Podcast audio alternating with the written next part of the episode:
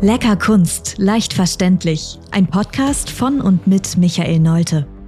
Der Künstler Mino bringt dir moderne Kunst und Street Art aus den urbanen Hochburgen unserer Zeit in dein Wohnzimmer.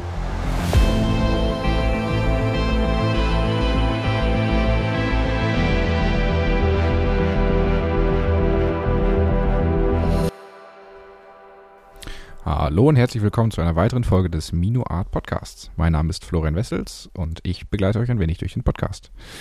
Ja, heute die Folge ist äh, ganz im Sinne der Kunst in Crime. Ähm, Micha, erzähl, was, was hast du vor? Ja, heute machen wir eine ganz besondere Folge im, aus dem Bereich Crime. Ähm, wir wenden uns dem größten Kunstraub aller Zeiten zu. Mhm. Wo fand denn dieser Kunstraub statt? Ja, ich wusste es auch nicht. Ich hätte, ähm, wenn man mich gefragt hätte, hätte ich da andere Orte im Kopf gehabt, aber wir bewegen uns jetzt äh, nach Amerika, in die Stadt Boston, in das Jahr 1990 bereits. Okay. Da war ein, äh, der Kunstraub. Und da haben äh, zwei äh, Räuber es geschafft, in fünf, äh, oder 500 Millionen US-Dollar in 81 Minuten zu rauben. Stolze Summe. Und das ist bis, bis heute immer noch der größte Kunstraub der Geschichte. Genau, das ist der größte Kunstraub der Geschichte und ähm, wir können mal in diese Geschichte reingehen. Es gibt eine sehr, sehr schöne Netflix-Serie äh, über diesen Kunstraub, wo über, glaube ich, vier Episoden das Ganze nochmal näher erläutert wird. Mhm. Die hat mich sehr gepackt und ähm, sehr interessiert. Ähm, Kunst im Allgemeinen, aber dieses mit dem verbundenen Crime natürlich äh, ganz spannend. Also wir bewegen uns im Jahr 1990. Ähm, am 18.03.1990 wurde in Boston der St. Patrick's Day gefeiert. Mhm. Üblicherweise vergleichbar wie hier wie Karneval, ähm, wo die US-Bürger da über zwei, drei Tage wirklich auf der Straße feiern. Mhm. Und das war auch der Tag, an dem dann der Überfall geplant wurde. Ich nehme an, das war auch nicht ganz äh, äh, ähm, ja, unbedarft, dass die Täter den, diesen Überfall genau an diesem Tag geplant hatten. Ja, wahrscheinlich, weil viele Menschen, ich weiß nicht, verkleiden sich die Menschen an diesem Tag? Zum einen verkleiden sich die Menschen an diesem Tag. Es wird auch ähm, in Amerika zu diesem Tag sehr viel Alkohol genossen. Hm. Ähm, die Polizei ist natürlich mit ihren ganzen Kräften auch bei diesen Straßenaufzügen gebunden. Das muss man auch sagen. Mhm. Sind da vielleicht nicht so handlungsfähig wie an normalen Tagen. Und ich glaube, es war auch gezielt geplant, dass die Täter äh, genau an diesem Tag zuschlagen wollten. Das glaube ich. Was genau haben sie denn jetzt gestohlen? Ja, ähm, da würden wir drauf zurückkommen, wenn wir jetzt mal so in die Geschichte einsteigen. Ähm, ich würde mal vorne anfangen. Ähm, es fing eigentlich damit an, dass in den Abendstunden äh, ein junges Pärchen, äh, Justin Stratmann mit seiner Freundin, die hat er so Huckepack genommen, durch die Straße von Boston nach Hause ging. Mhm. Und die arbeiten so ein bisschen vor sich rum. Und auf diesem Weg nach Hause kreuzen sie eine Stelle, da kommen sie an einem berühmten Museum vorbei, das Gardner Museum. Mhm. Jetzt muss man wissen, das Gardner Museum ähm, heißt Gardner Museum, weil die Stifterin, Spenderin ähm, war Isabel Stewart Gardner. Das mhm. war eine Frau, die ja sich der Kunst gewidmet hat, ähm, große Gemälde, große Meister aufgekauft hat zu seiner Zeit mhm. und hat ähm, für diese Gemälde ein ganzes äh, Museum bauen lassen. Okay, also eine Frau, die Kunst interessiert war, ähm, scheinbar sehr wohlhabend war und das Ganze so ein bisschen ähm, der Bevölkerung zu, zurückgeben wollte. Genau. Und die hat halt in Boston dieses Kunstmuseum bauen lassen, was von außen gar nicht spektakulär war. Aber wenn man dieses Kunstmuseum betritt, ist es im, in dem Innenraum im venezianischen Stil. Mhm. Da sind Bachläufe, da sind Pflanzen, die dort gepflanzt äh, wurden, da sind äh, Säulen und es sind halt einzelne palaisartige Räume. Äh, es gibt einen niederländischen Raum, es gibt einen blauen Raum und in jedem Raum sind ähm, ja äh, Meister vertreten ähm, von Van Gogh bis Van Meer, äh, die dort ausgestellt sind. Das Besondere bei äh, äh, Isabel Stewart Gardner war, dass sie zu ihrem Tode hin verfügt hatte in ihrem Testament, dass man dieses Museum zeitlebens nie verändern durfte.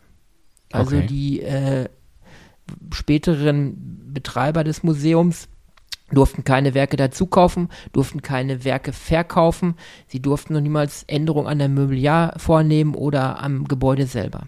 Also okay, es ist über Jahrzehnte hinweg ja. so geblieben, wie sie es geplant hatte. Okay, sehr, sehr ungewöhnlich. Ähm, Wie, wie viele Jahre war denn das Museum gleich? Also in der Struktur, wie es gebaut wurde? Das war nach dem Bau, vom Bau ab war es immer gleich und äh, äh, die Museumsleitung hatte auch in den späteren Jahren äh, viele Probleme, weil es gab dann Wasserrohrbrüche, es waren noch alte äh, Rohrleitungen dort und mhm. man durfte ja baulich nichts verändern. Das gab es also richtig, richtig, äh, richtige Probleme. Okay, auch nicht schlecht. Äh, aber wie, wie viele Jahre ähm, bestand denn das Museum in der, gleichen Struktur? Ja, das besteht immer noch in der gleichen Struktur. Ne? Also das ist bis heute nicht geändert worden. Achso, äh, also äh, über ihren Tod modernisiert. Über ihren Tod hinaus äh, für, für, ist, ist ihre Entscheidung. Genau, das ist Ui. über ihren Tod hinaus so verfügt worden in ihrem Testament. Okay. Wenn wir jetzt wieder zurückkommen zu dem 18.03.1990, mhm. ähm, da geht dieses junge Pärchen halt an diesem Museum vorbei und macht einen unbedeutenden Blick nach rechts in einen so in einen alten Dodge Coupé und sieht in diesem Kleinwagen äh, zwei Polizisten sitzen. Zumindest zwei Männer mit Polizeiuniformen von der Bosner Polizei. Mhm. Und das wird wahrscheinlich oder mm, zu 100 Prozent wird das der erste Blick auf die Täter gewesen sein, was die okay. beiden zu dem Zeitpunkt noch nicht wussten. Sie gingen ihres Weges weiter und die Täter saßen wahrscheinlich schon zu diesem Zeitpunkt vor dem Museum und äh, warteten ab, bis sie ihre Tat oder zur Tat ansetzen konnten. Mhm, mh. Erst später äh, äh, ist den beiden Zeugen klar geworden, dass sie in diesem Moment wahrscheinlich oder vermutlich die äh, beiden Täter auch gesehen haben. Okay. Ja, im Museum, das hat man sich so vorzustellen, ähm, ein Museum wie jedes Museum auch, äh, was nachts bewacht wird. Ähm, zu der Zeit hatte man zwei Nachtwächter, ähm, den einen mit Namen Rick A, nenne ich ihn mal, 23 Jahre, ein ja, junger Mann, der ähm, dem Drogenkonsum auch nicht ganz abgeneigt war und sich hat sich über diese Museumswacht äh, ähm, äh, hat er sich dann halt ähm, ja Geld dazu verdient. Der andere war Randy H. Ähm, der war zum ersten Mal nachts eingesetzt und war äh, zum ersten Mal auch in der Nachtwache. Mhm. Diese beiden haben diese Nachtwache äh, an diesem Tag äh, äh vollzogen und haben äh, dort üblicherweise immer ihre Rundgänge gemacht mit Taschenlampen. Ja, wie man sich das so im Film auch vorstellt. Genau so ist es. Ne? Mhm. Dass einer dreht eine Runde, der andere bleibt in seinem äh, Wachbüro. Ähm, das war auch alarmgesichert. Vom Wachbüro aus da war ein Alarmknopf unterhalb des Schreibtisches, der später auch noch eine Rolle spielen wird, mhm. äh, worüber man dann Alarm absetzen konnte und äh, gegebenenfalls dann über die Bostoner Polizei auch dann äh, Kräfte alarmieren konnte. Okay. In dem Museum selbst, hatte ich ja schon erwähnt, gab es verschiedene Räume, die alle nochmal äh, alarmgesichert waren. Zu der Zeit auch ähm, protokolliert wurde dies über ähm, IBM dann halt auch, dass man zu der Zeit auch schon sehen konnte, wer diese Räume betritt. Mhm. Ähm, ist da eine Störung in dem Raum? Und in der Nacht waren ungewöhnlich häufig äh, äh, Feueralarmauslösungen, okay. die man sich nicht erklären konnte. Haben dann wahrscheinlich die beiden Täter zur Ablenkung genutzt. Ja, das ist nicht ganz äh, später äh, ermittelt worden. Also der erste Wächter Rick A. Äh, erläuterte, dass mehrfach nachts der Feueralarm ausgelöst wurde, er der Sache aus dem Grund gegangen wurde, aber er konnte keine Ursache finden. Mhm. Wie das zusammenhing, ob das Testalarme waren, wo man schauen wollte, ähm, ob vielleicht wirklich Kräfte alarmiert werden, man weiß es nicht. Letztendlich sind wir in der Nacht, es ist 0.45 Uhr, Zwei Männer in Uniform nähern sich dem Museum und versuchen Einlass zu äh, bekommen. Mhm. Jetzt ist es sehr, sehr ungewöhnlich, dass äh, nachts äh, überhaupt Menschen in einem Museum gelassen werden. Es war überhaupt nicht üblich, dass dort die Schleusen geöffnet wurden. Es war ja. alles gesichert mhm. und die Wächter haben auch Anordnung bekommen, nachts niemanden hereinzulassen. Mhm. Aufgrund der Uniform kann man sich vorstellen, ähm, im ersten Eindruck ähm, waren sie wahrscheinlich äh, ähm, ja ein bisschen beeindruckt und haben diese beiden Männer in die Schleuse reingelassen und an das Wachbüro herangelassen. Okay. Jetzt waren diese Männer vor dem Wachbüro. Man hat sich so vorstellen, zu, vorzustellen, dass die beiden Wächter noch in dem Wachbüro sind, hinter dem Schreibtisch und haben jederzeit die Möglichkeit, den Alarmknopf zu drücken. Mhm, mh. ja, es ist ein Alarmknopf, den man so nicht sehen konnte und sie haben jederzeit diese Möglichkeit. Was jetzt ungewöhnlich passiert, die beiden angeblichen Polizeibeamten, wir wissen ja später, dass es keine waren, fordern den ersten Wächter auf, vom Schreibtisch weg nach vorne zu treten. Okay. Wenn man jetzt als Kriminalist das durchgeht, dann würde man schnell darauf kommen, die Täter hatten Insiderwissen. Weil vermutlich haben sie gewusst, dass dort ein Alarmknopf ist Mhm. und wollten das Opfer erstmal von diesem Schreibtisch weg bewegt haben. Mhm. Rick A. nähert sich den beiden und in dem Moment eröffnen sie ihm, dass sie einen Haftbefehl gegen ihn hätten, stellen Okay. ihn an die Wand, Ja. tasten ihn ab und legen ihm Handschellen an. Und damit ist der erste Wächter schon mal ausgeschaltet. Der erste Wächter ist gefesselt. Mhm. Der zweite Wächter wird ebenfalls herangerufen. Ihm wird ebenfalls erläutert, dass er festgenommen sei, Mhm. an die Wand gestellt, er wird abgetastet, er wird ebenfalls gefesselt. Okay. Danach wenden sich beide Täter den Opfern zu und verkünden, dass dies ein Raubüberfall ist. Hands up! Haben offen ihre Absicht dann auch verkündet. Ähm, die beiden Wächter in dem Moment erschrocken, natürlich banken sie beide um ihr Leben, wurden dann gefesselt mit Ducktape, also da wurden die Augen verklebt, es wurde nochmal der ganze Kopf verklebt und dann wurden die beiden äh, Opfer in den Kellerraum des Museums geführt und dort an die Heizungsrohre gefesselt. Okay, ja. Ähm, unglaublich in diesem Moment, wenn man sich vorstellt, ähm, man weiß, dass Täter im Museum sind, man selber ist in einem dunklen Raum, ohne etwas zu sehen, kaum atmen zu können, ähm, weiß nicht, wie werden die nächsten Stunden aussehen, werde ich gefunden, muss ich um mein Leben bangen, ähm, müssen die ähm, ein Martyrium da über sich ergehen lassen. Ja, klar. Also selbstverständlich, ja. die Täter, jetzt kommt das zweite, wenn man das aus Ermittlersicht sich äh, äh, anschaut, ungewöhnliche. Man würde ja jetzt eigentlich sagen, die Täter haben ihr Ziel erreicht, die äh, äh, Nachtwächter sind ausgeschaltet, sie könnten sich jetzt dem Raub gut, das wäre in diesem Moment die Gemälde zuwenden und könnten anfangen, die Gemälde abzuhängen von Mhm. den Wänden. Ja. Aber jetzt kommt das Ungewöhnliche, es passiert nichts. Okay. Laut Protokolle von IBM, die ausgewertet werden, wurden, ist nach der Fesselung der beiden Opfer äh, herunterbringen in den Keller, passiert 13 Minuten lang in den Räumen nichts. Keine Bewegung, keine Aktion, es passiert gar nichts. Es kann nichts registriert werden. Okay. Erste große Fragezeichen, warum ja, werden die Täter nicht direkt äh, aktiv? Vielleicht wollen sie abwarten, Schlüs- ob noch irgendwas passiert. Ja, das wäre so die erste These, die das äh, FBI später aufgestellt hat. Vermutlich haben sie 13 Minuten abgewartet, ob ein Alarmsystem ausgelöst wurde, vielleicht so, dass sie es nicht mitbekommen haben und haben vielleicht 13 Minuten abgewartet, ob Polizei vor Ort erscheint oder nicht. Genau, ja. Also würde ich Das jetzt, könnte wäre so die, die, die logische Lösung. Genau, das wäre eine These, die auch das FBI so später aufgestellt hat, dass es wahrscheinlich 13 Minuten waren, die sie äh, ganz gezielt und bewusst abgewartet haben. Mhm. Danach legen die Täter los und bewegen sich in den einzelnen Räumen des Museums.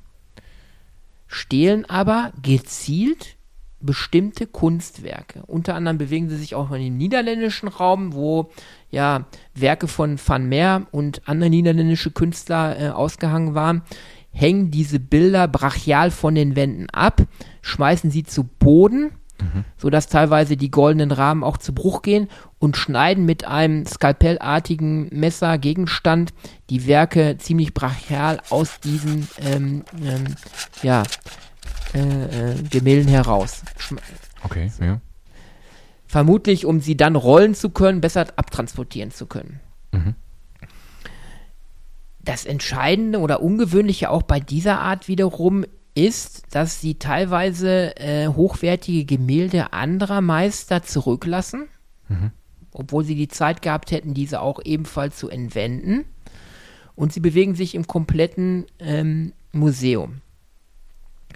Daneben äh, entwenden sie auch noch eine kleine Vase aus der Ming-Dynastie und noch einzelne Relikte, ähm, die auch einen hohen Wert darstellen. Insgesamt erbeuten sie 13 Werke. Okay. Im Gesamtwert von 500 Millionen Euro. Diese 13 Werke haben bis heute einen Gesamtwert von 500 Millionen Dollar. Und damit ist Dollar, es ja. einer der größten oder der größte Kunstraub schlechthin, der an dieser Stelle aber immer noch nicht sein Ende findet. Okay. Außergewöhnlich, und diese Frage stellt sich das FBI bis heute, weil die Täter werden bis heute immer noch verfolgt, ist, dass die Täter sich ziemlich Zeit lassen bei ihrer Tat. Normalerweise ähm, Täter wollen die Tat ziemlich schnell beenden. Die haben das Raubgut und dann äh, fliehen sie ähm, von Tatort. Äh, in diesem Fall war es aber nicht so. Die Täter haben sage und schreibe, was über die Protokolle äh, verfolgbar ist, 81 Minuten gebraucht, um die Werke in aller Ruhe Ja. zu entwenden. Man muss sich, sich vorstellen, 81 Minuten ist über eine Stunde in diesem Museum. ja, die haben sich wohl sehr, sehr in Sicherheit ge gewogen. Sie müssen sich in Sicherheit gewogen haben oder, da kommen wir später nochmal zu einer Beziehung zu einer verdächtigen Person. Mhm. Oder sie haben einfach sich Zeit gelassen, weil sie langsam waren.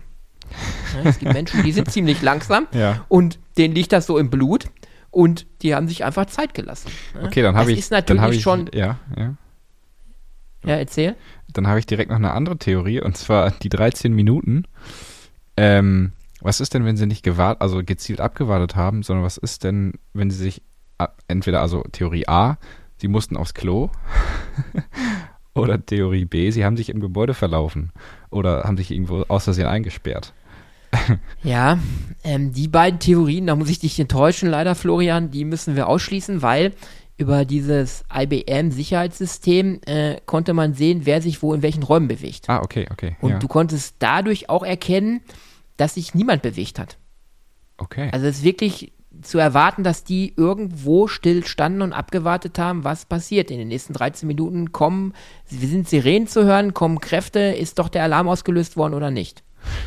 ähm, Auch nicht schlecht. aber auch bei diesem Sicherheitssystem kommt später nochmal eine Frage auf. Rick A., der erste Wachmann, der nachts die ersten Runden durch das Museum äh, äh, vollzogen hatte, der gerät später auch nochmal unter Tatverdacht. Okay. Weil es ist ein Raum, den nennt man den blauen Raum. Und aus diesem Raum ist dann später festgestellt worden, dass ein Kunstwerk daraus entwendet wurde. Ja. Ein Kunstwerk, nur ein Kunstwerk aus diesem Raum, ein bedeutendes Kunstwerk. Man hat aber auch festgestellt, dass die beiden Täter diesen Raum nie betreten haben. Oh, okay.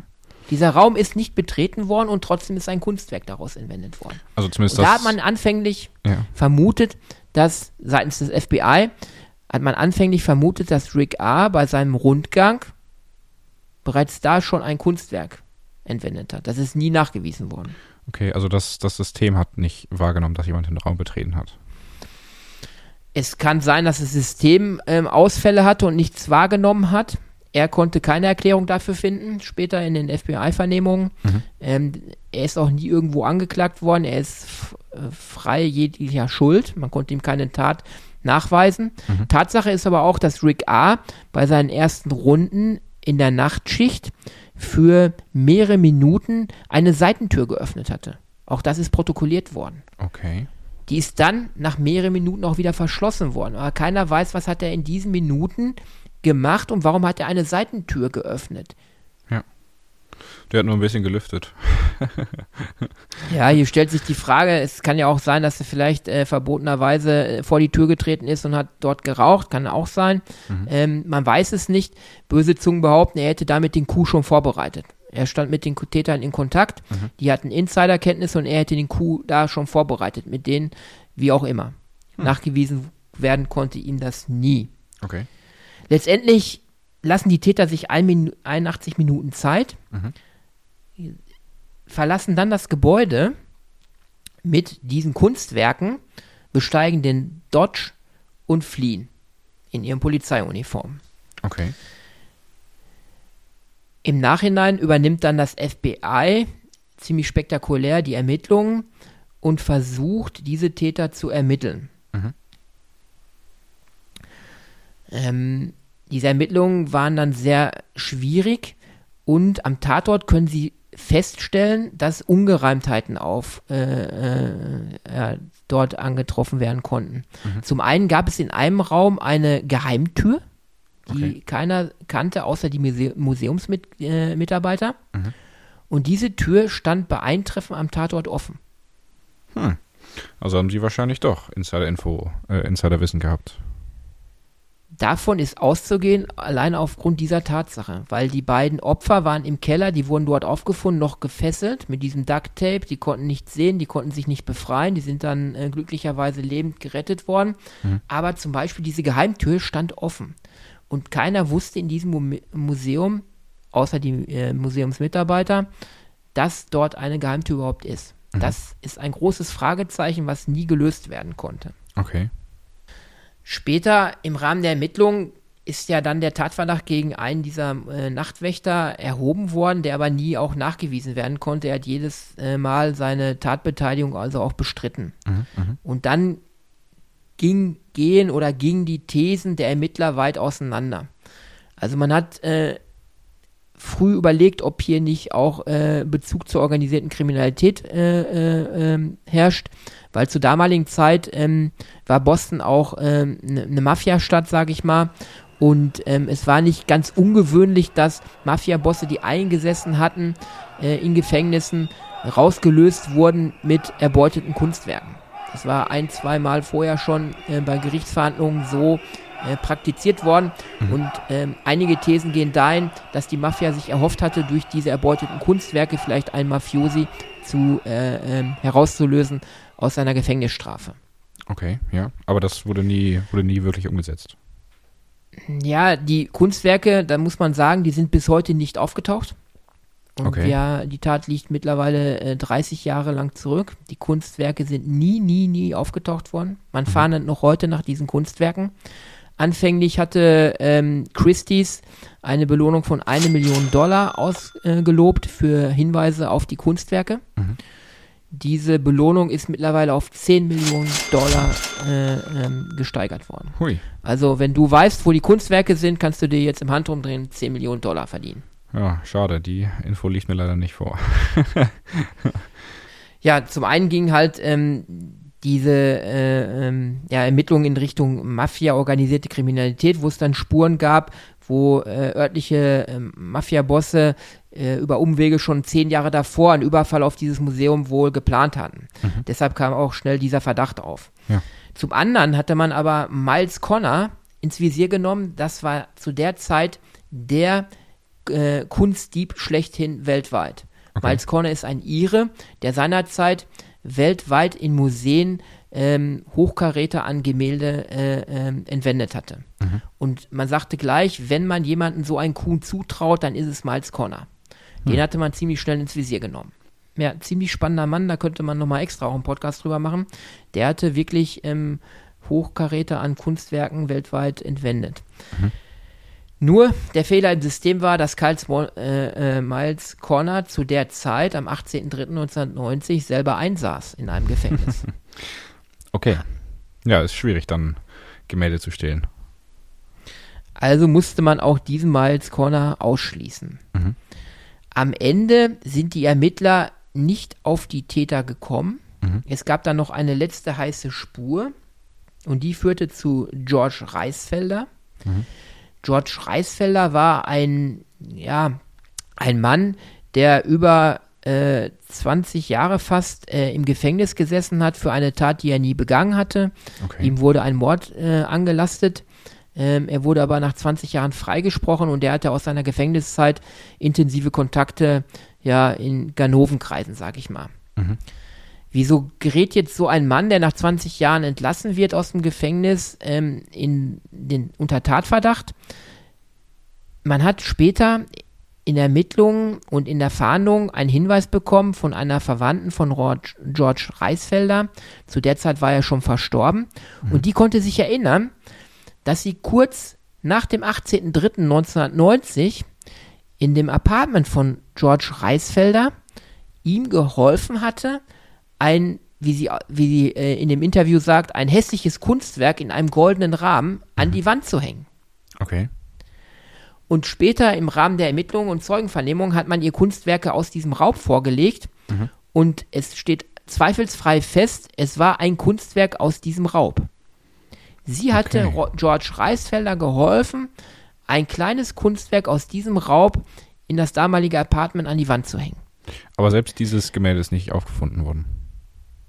Genauso ist es.